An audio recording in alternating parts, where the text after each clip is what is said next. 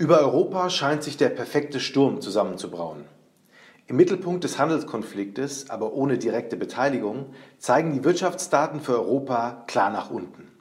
Der nicht enden wollende Brexit, die politische Situation in Italien und zunehmende Konflikte zum Kurs der EU haben zu schlechter Stimmung am europäischen Aktienmarkt geführt. Ist dies gerechtfertigt oder bahnt sich hier eine Chance an, dem Trend zu trotzen?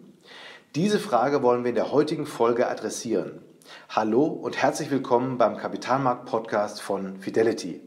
Ich bin Carsten Röhmheld. Europa droht in die Bedeutungslosigkeit zu verschwinden. Zumindest könnte man dies annehmen, wenn man sich die Kapitalflüsse der globalen Aktienmärkte genauer ansieht. Investoren haben seit Jahresbeginn in substanzieller Art und Weise europäische Aktienfonds verkauft und damit der Skepsis gegenüber dieser Anlageregion deutlichen Ausdruck verliehen. Der norwegische Staatsfonds machte von sich reden, als er vor wenigen Wochen eine Allokationsänderung empfahl.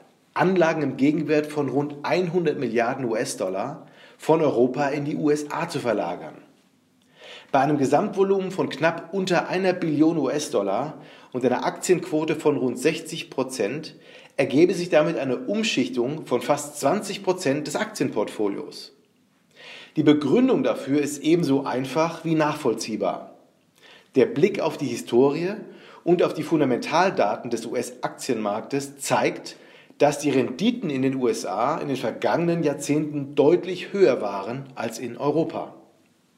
In Verbindung mit weiteren Risikofaktoren, nämlich dem globalen Handelsstreit, der Europa besonders hart trifft, den weiter quälenden Brexit-Diskussionen sowie der immer wieder aufflammenden Krisenstimmung in der Peripherie wird Europa fast zu einem No-Go für globale Investoren. Lassen Sie uns zunächst einmal die aktuellen Risikofaktoren unter die Lupe nehmen. Da wäre als erstes der Handelskonflikt, der natürlich in der Hauptsache zwischen den USA und China ausgetragen wird, aufgrund der kollateralen Effekte Europa aber besonders hart trifft. Gründe liegen in der zentralen Stellung Europas und in der besonderen Abhängigkeit vom globalen Handel, die hauptsächlich Länder mit einem großen Außenhandelsüberschuss und einem starken produzierenden Gewerbe treffen. Denn gerade in der Produktion haben sich die größten negativen Effekte der globalen Handelsfriktionen am stärksten gezeigt. Die Einkaufsmanager-Indizes der Produktion zeigen inzwischen überall nach unten, inklusive der USA. Im Gegensatz dazu verzeichnen die Einkaufsmanager-Indizes für Services und Dienstleistungen nach wie vor sehr positive Werte, auch in Europa. Der zweite Faktor heißt Brexit und zeichnet sich durch eine besondere Form der Intransparenz aus, da sich die Situation hier fast täglich ändert. Aufgrund dieser Gemengelage hat der Markt aus unserer Sicht auch eine erhöhte Wahrscheinlichkeit eines ungeregelten Brexits zum 31. Oktober eingepreist.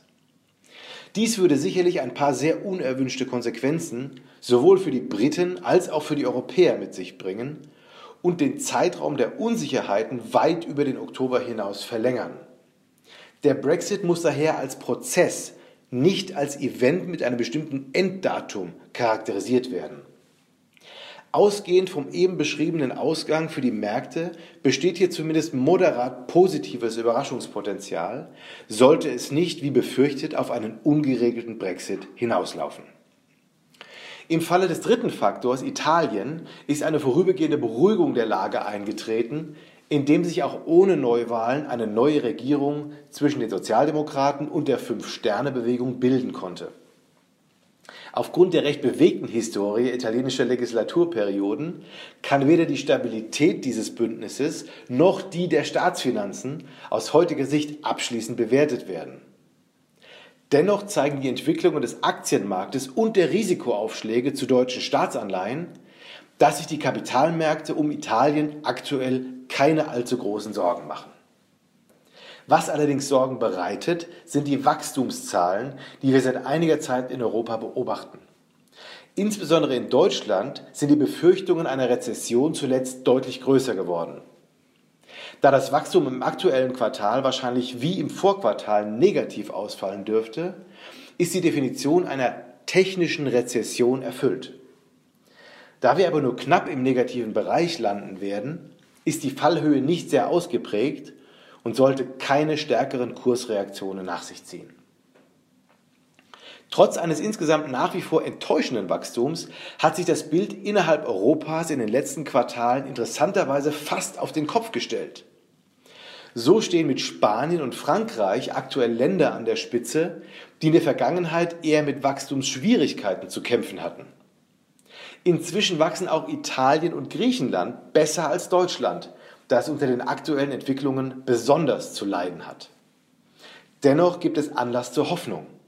Die EZB hat unmissverständlich klargemacht, alles tun zu wollen, die niedrigen und vielfach negativen Zinsen auf absehbare Zeit zu zementieren. Kombiniert mit dem wiederbelebten Anleihekaufprogramm in Höhe von 20 Milliarden Euro bleibt die Unterstützung der Märkte damit so lange bestehen, bis die Inflationsraten sich wieder den vorgegebenen Zielen annähern. Der durch die Zinspolitik arg gebeutelte Bankensektor hat durch die Ankündigung des Staffelzinses immerhin auch einen Anlass zur Freude, da die Bürde der Strafzinsen in der Summe etwas geringer wird als zuvor. Die politischen Störfeuer und die Wachstumsproblematik stellen nur einen Teil der Gründe dar, warum die Anleger zuletzt große Mengen an Kapital aus dem europäischen Raum abgezogen haben. Der Blick auf die jüngere Historie zeigt, dass sich der US-Aktienmarkt seit der großen Finanzkrise deutlich besser entwickelt hat als die europäischen Aktienmärkte. Nicht nur in der Gesamtbetrachtung, sondern fast in jedem einzelnen Jahr. Das reflektiert letztlich auch die Entscheidung des norwegischen Staatsfonds, Kapital in die USA umschichten zu wollen. Die dort gerne und in großem Umfang praktizierten Aktienrückkäufe sind sicherlich einer der Gründe für das deutlich bessere Abschneiden. Ein weiterer besteht in dem großen Anteil von Technologieunternehmen, die das US-Wachstum in den vergangenen Jahren wesentlich geprägt haben und von denen es in Europa kaum mehr welche gibt. Und schließlich sind die Aktienindizes in Europa insgesamt wesentlich zyklischer ausgerichtet, was sich in Phasen schwachen Wachstums ebenfalls nachteilig auswirkt. Die Analyse der aktuellen Situation scheint also genau das zu bestätigen, was die Anleger schon seit einiger Zeit vorwegnehmen, nämlich eine geringere Gewichtung der europäischen Region im globalen Kontext. Aber ist diese Strategie auch die richtige, wenn wir ein wenig weiter nach vorne blicken? Kapitalmärkte versuchen, die Zukunft zu antizipieren. Daher sollten die Auseinandersetzungen mit dieser Frage für jeden Anleger wichtig sein. Gehen wir also die einzelnen Punkte noch einmal durch. Stichwort Handelskonflikt. Je näher wir den US-Präsidentschaftswahlen im Jahr 2020 rücken, desto mehr muss Donald Trump eine Lösung, einen Deal präsentieren, der seine Wähler zufriedenstellt. Eine Rezession gehört sicher nicht dazu, da das wirtschaftliche Wohlergehen eine der wichtigsten Voraussetzungen für seine Wiederwahl darstellt. Diese zu sichern ist der entscheidende Bestimmungsfaktor für sein Handeln. Stichwort Brexit. Die Hoffnung stirbt bekanntlich zuletzt. Wir hatten zwar bereits festgehalten, dass der Markt eine erhöhte Wahrscheinlichkeit eines ungeregelten Brexits am 31.10. einpreist. Es mehren sich zuletzt aber die Zeichen, dass dies nicht das Basisszenario sein wird. In der Konsequenz darf hier von einem moderat positiven Szenario ausgegangen werden. Stichwort Wachstumsschwäche. Zwar notieren die europäischen Einkaufsmanager-Indizes nach wie vor im Rezessionsterritorium, das Momentum, also die sechs Monats Veränderungsrate aber, zeigt ab dem Ende des zweiten Quartals erstmalig seit 15 Monaten positive Tendenzen. Gepaart mit den oben genannten Punkten und der weiterhin starken Unterstützung der Zentralbanken ergibt sich auf den zweiten Blick ein etwas positiveres Bild für Europa. Was das Pendel aus unserer Sicht deutlich in die europäische Richtung schwingen lassen könnte, wäre ein fiskalpolitisches Maßnahmenpaket, das aus mehreren Gründen zu positiven Effekten führen sollte. Zum einen wäre es eine perfekte Ergänzung der EZB-Maßnahmen, die für sich betrachtet wahrscheinlich nicht ausreichen, um die gesteckten Wachstums- und Inflationsziele in absehbarer Zeit zu erreichen. Zum anderen gibt es einen Investitionsstau in Europa, der dringend benötigte Maßnahmen, beispielsweise für die Infrastruktur, die Digitalisierung und den technischen Fortschritt, also auch den Klimaschutz, für den ja gerade ein Programm von 50 Milliarden von der deutschen Bundesregierung angekündigt wurde, im Allgemeinen betrifft. Und zu guter Letzt sind die aktuellen Finanzierungskonditionen einfach zu gut, um sie zu ignorieren. Der Staat bekommt im Negativzinsumfeld tatsächlich Geld dafür, Schulden aufzunehmen. Klingt paradox, entspricht aber der Realität. Rein ökonomisch betrachtet wäre es fast fahrlässig, diese Situation nicht entsprechend zu nutzen. Mit der staatlichen Schuldenbremse gibt es aber Mechanismen, die einer zu hohen Nettokreditaufnahme im Wege stehen, obwohl diese sich auf absehbare Zeit sehr wahrscheinlich rechnen würde. Es wird aber eine Frage des politischen Willens sein, auf dieser Ebene weiterzukommen. Insgesamt sieht es also für Europa nicht ganz so schlecht aus, wenn sich eines oder mehrere der oben genannten Szenarien realisieren.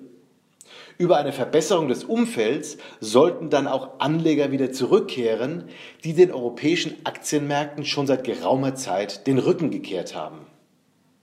Und dabei wollen wir es für heute belassen. Ich hoffe, Sie konnten das ein oder andere mitnehmen und Sie bleiben uns gewogen. Es grüßt Sie herzlich Ihr Carsten Röhmheld. Wertentwicklungen in der Vergangenheit sind keine Garantie für zukünftige Erträge und Ergebnisse. Der Wert von Anteilen kann schwanken und wird nicht garantiert. Anleger werden darauf hingewiesen, dass insbesondere Fonds, die in Schwellenländern anlegen, mit höheren Risiken behaftet sein können. Die dargestellten Standpunkte spiegeln die Einschätzung des Herausgebers wider und können sich ohne Mitteilung darüber ändern. Daten und Informationsquellen wurden als verlässlich eingestuft, jedoch nicht von unabhängiger Stelle überprüft. Eine detaillierte Beschreibung der mit den jeweiligen Fonds verbundenen Risiken finden Sie in den entsprechenden Fondsprospekten. Fidelity übernimmt keine Haftung für direkte oder indirekte Schäden und Verluste. Weitere Informationen finden Sie unter www.fidelity.de.